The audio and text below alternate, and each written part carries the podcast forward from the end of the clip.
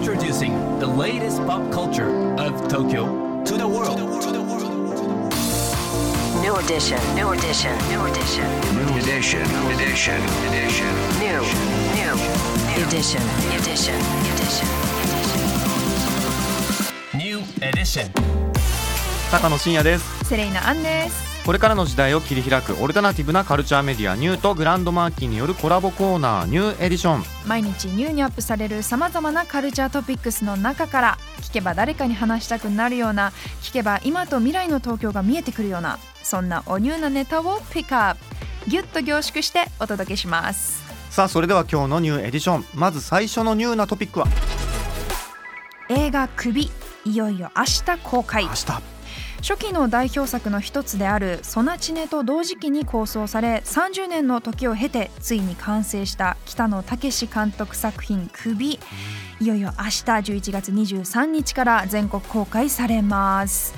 2017年の「アウトレイジ」最終章以来となるこの作品は織田信長の首をめぐって争う武将を描いた戦国スペクタクルで北野武さんが羽柴秀吉役を演じ織田信長役を加瀬亮さん。そして明智光秀役を西島秀俊さんが務めたほか浅野忠信さんや大森奈緒さん。そして中村獅童さんなども出演しています。安定の豪華さですよね、あの公開されている最後の予告編ではたけしさん演じる羽柴秀吉のショッキングな叫び声から始まり、うん。次々とこう刺激的な映像が威風堂々の壮大な音楽に乗せて展開されていくという、ダイナミックでしたよね映北の。映画らしいっていう感じがね、うんしました。会話劇とかねちょっとバイオレンス描写のところね、はいはいはい、僕もはい。そうですよね。あの高野さん、はい。予告編評論家あの名乗ってらっしゃいますね。編愛好家に知っといてもらえませんか？評論するほどの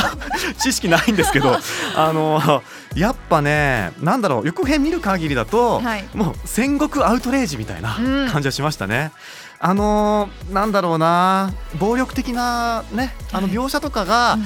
怖いけど見たいっていう感じにさせるところがうん。気になりますよね。刺激的になりそうですね、本当に。映画「首」はですね明日11月23日から全国ロードショーです。さあそして今日深掘りするニューなトピックはこちら。ユリイカ12月号長谷川博士特集発売、はい詩や批評を中心に文学思想などを扱う芸術総合誌ユリイカ。来週月曜日に発売される最新号は長谷川博士特集号となっており長谷川博士さんと水沢直さんの対談をはじめ最果て大さんの詩や生き物係の水野良樹さんそして崎山宗志さん谷中敦さんへのアンケート、うんさらに諭吉佳作面さんや姫野玉さんといった番組でもお世話になった方々そして高野真也などによる寄稿、はい。掲載されるということです。は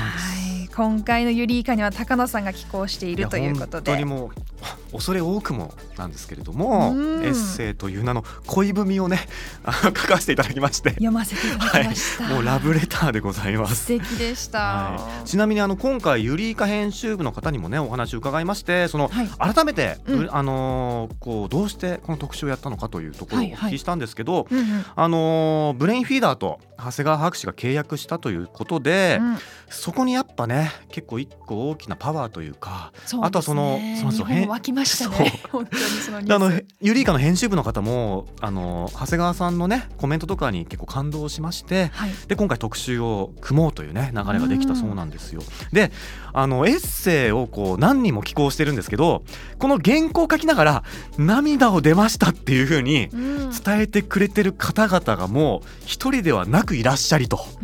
いうことでやっぱそういうことってなかなかないじゃないですか。うんすごくねこう濃い内容になってます。はい。で長谷川博士ご自身のインタビューとかもやっぱりすごい頭のいい方ですからあのもうねクレバーでろ論理的でねすごい,、はいはいはいあのーめちゃめちゃ濃密な内容になってるんですけどところがところどころでね感情を激しく揺さぶられるようなうん涙腺を刺激するようなそんなポイントもあるっていうね芸術家ならではですね本当にこれはちょっとぜひね皆さんに読んでいただきたいですうん、今日はですね長谷川博士さんについて、えー今回のユリイカにも寄稿しているこの方に深掘りしていただきます高野さん、セレイナさん、リスナーの皆さん、こんにちは。音楽メディアの編集者で音楽やポップカルチャーのライターをしている天野龍太郎と申します。本日は私も執筆で参加した制度者の月刊誌ユリーカ12月号で特集される長谷川博士さんについてお話しさせていただきます。長谷川さんは98年生まれの音楽家です。注目され始めたのは10代の頃にサウンドクラウドへ曲をアップし始めてから非常に早熟だと思います。2017年のフリーダウンロード作品 iPhone6 Plus 2018年19歳でリリースしたミニアルバム草木報道2019年のファーストアルバムエアニニと作品をリリースすることにファンを増やしていきました。その音楽性はご本人がジャズ、電子音楽、ポップスの3本柱と説明する通り、それら3つが混然一体となったかなり独自のものです。ネットカルチャーやネット発の音楽からも大きな影響を受けていて、カオスとも形容されるような過剰性があるのと同時に、複雑な和声とリズムのアプローチが独特です。また、アルバムやライブでは、ピアノやエレピの弾き語りも聴けるのですが、シンプルに演奏家やシンガーとしても素晴らしい技巧とチャームを持った方なので、とても多面的な魅力を持った音楽家だと思います。そんな唯一無二の個性と、時に前衛的なアプローチもされる長谷川さんですが、東京スカパラダイスオーケストラやチェルミコ、生き物係の水野良樹さんのプロジェクト広場など、J-POP シーンでの共演や共作でも大活躍されています。今年話題になったのがブレインフィーダーとの契約です。LA のプロデューサーであるフライングロータスが主催するレーベルから世界デビューを果たされています。これはザ・ヒットというフライングロータスの配信番組に出演した時に打診されたそうで、レーベルからはベーシストのサム・ウィルクスと共演した口の花火というシングルを出しています。そのような魅力と話題を振りまいている長谷川さんですが、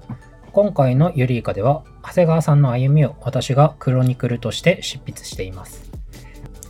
いろいろなインタビューや記事、資料を苦労して調べてまとめ上げた原稿なので、ぜひお読みいただきたいです。